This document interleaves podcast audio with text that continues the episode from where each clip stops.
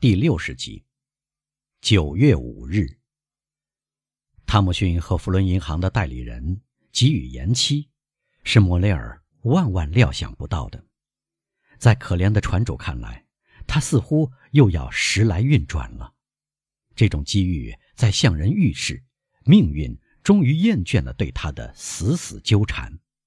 当天，他把发生的事告诉女儿、妻子和艾玛纽埃家庭如果不能说恢复一点平静，至少恢复了一点希冀。但不幸的是，莫雷尔不仅仅同汤姆逊和弗伦银行有来往，这家银行对待他表现得非常随和。正如他所说的，在商场上只有往来客户而没有朋友。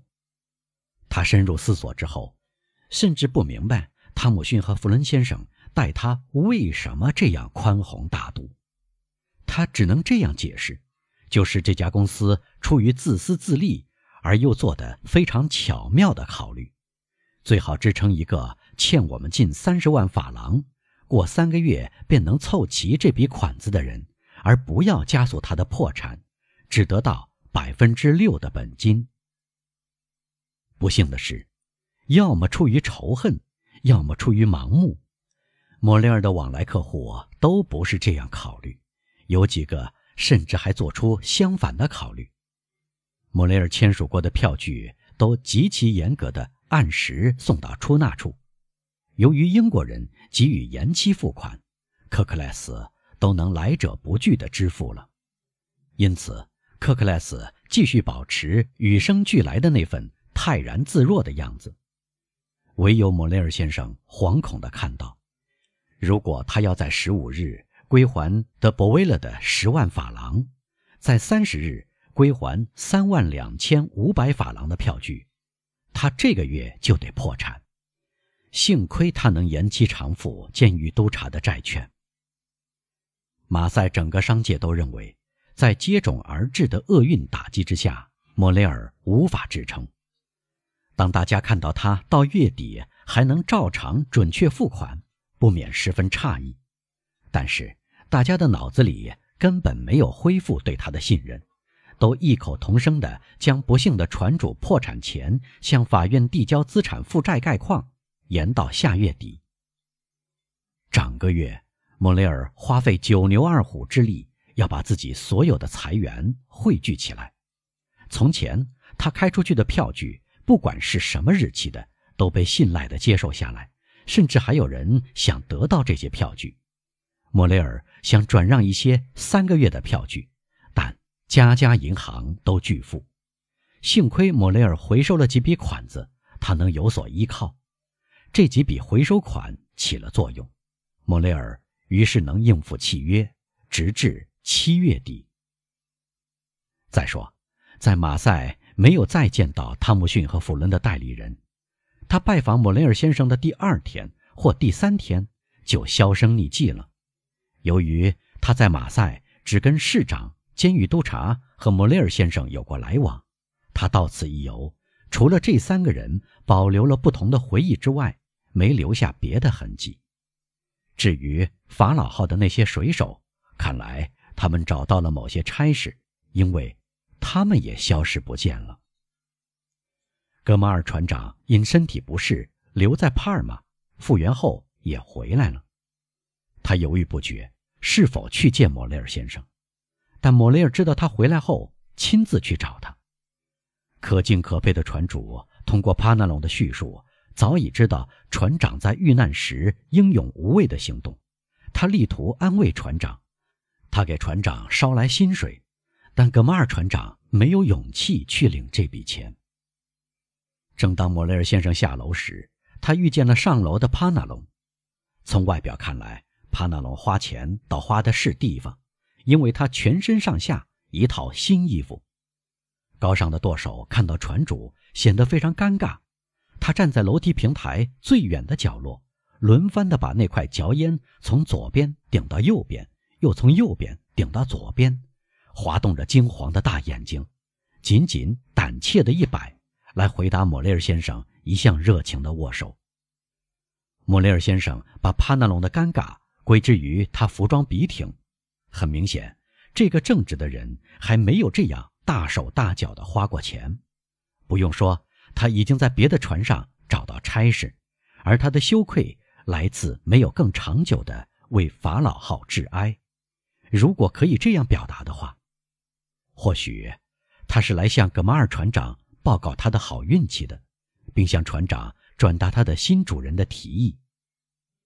都是些好汉呐，莫雷尔走远以后说：“但愿你们的新主人像我一样热爱你们，而且比我更加幸运。”八月过去了，莫雷尔持续不断的努力，要去掉旧债券，或者立下新债券。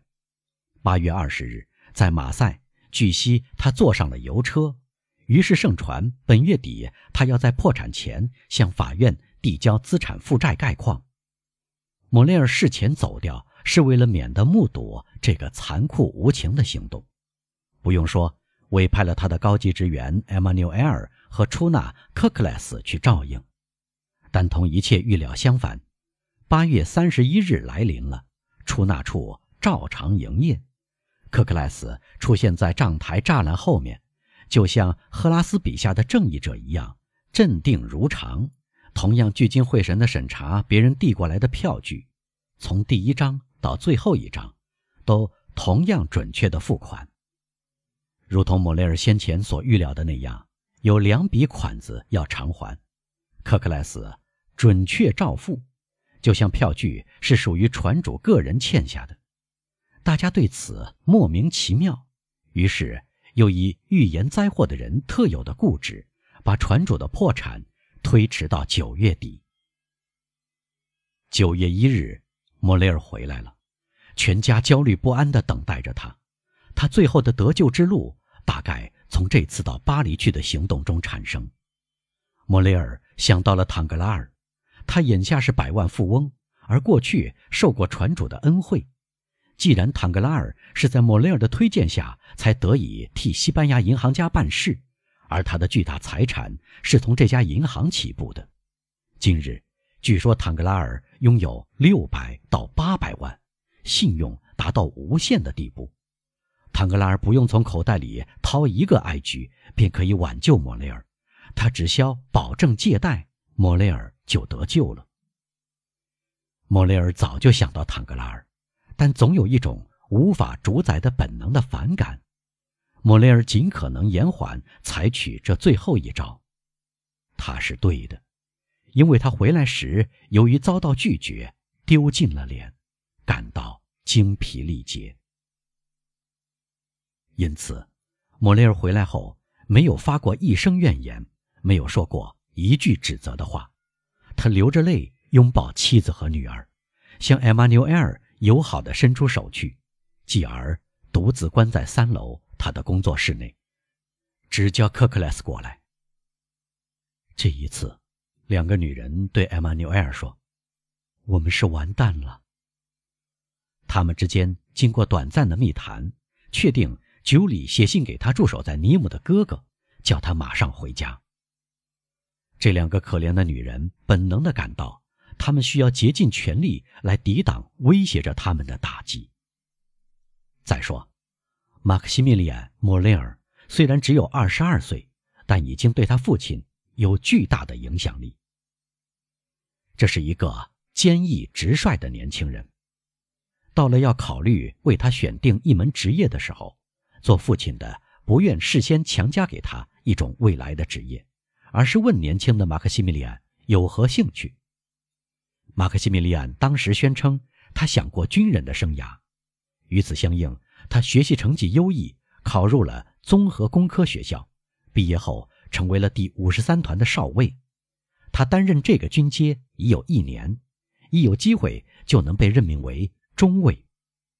在军队里，马克西米利安·莫雷尔被当作最严守纪律的人，不但遵守一个军人应负的责任，而且遵守一个人应尽的所有责任。大家称他为斯多哥主义者。不用多说，许多这样称呼他的人是从旁人那里听来的，又加以重复，甚至不知道是什么意思。他的母亲和妹妹感到要面临严峻时刻，于是召唤这个年轻人来帮助他们共度难关。他们并没有弄错情况的严重性，因为莫雷尔先生同科克莱斯进入工作室不久，九里就看到科克莱斯脸色苍白、浑身哆嗦、容貌大变的走了出来。当他从他身边经过时，他想问问他，但这个老实人继续下楼，那种急匆匆是平常没有的。他紧紧向上举起双臂，喊道：“哦，小姐，小姐！”多么可怕的厄运呐！简直令人难以相信。过了一会儿，九里看到他捧着三四本厚厚的账簿、一个文件夹和一袋钱，又跑上来。莫雷尔查看账簿，打开文件夹，数了数钱。他所有的钱总共是六千至八千法郎，至五日为止，他能收入的款项是四五千法郎。加起了最多不过一万四千法郎的资金，却要应付二十八万七千五百法郎的一笔票据，甚至没有办法部分付款。但是，当莫雷尔下楼去吃晚饭时，他却显得相当平静。这种平静比颓丧泄气更使两个女人心惊胆战。午饭后，莫雷尔习惯出门，他要到福赛人俱乐部喝咖啡，看。幸好台报，但这一天他根本不出去，而是上楼回到他的办公室。至于科克莱斯，他显得完全呆若木鸡。白天有一部分时间，他待在院子里，光着头，冒着三十度的太阳，坐在一块石头上。艾玛纽埃尔竭力让两个女人放心，但他嘴笨拙舌。年轻人对公司的事务非常清楚，不能不感到。莫雷尔家要大难临头了，黑夜降临，两个女人在守夜，希望莫雷尔从工作室下来，走进他们的房里。但他们听到他经过他们的门口，放轻脚步，不用说，生怕被他们叫进去。他们侧耳细听，他走进自己房间，从里面锁上了门。莫雷尔太太叫女儿去睡觉。九里走后半小时，她站起身来。脱下鞋子，蹑手蹑脚来到走廊，想从锁眼里看看丈夫在做什么。在走廊里，她看到一个影子退走，这是朱莉，她也忐忑不安，比母亲先来一步。姑娘终于向莫雷尔夫人走来，她在写东西，她说。两个女人虽然没有互相说出来，却已摸透对方的心思。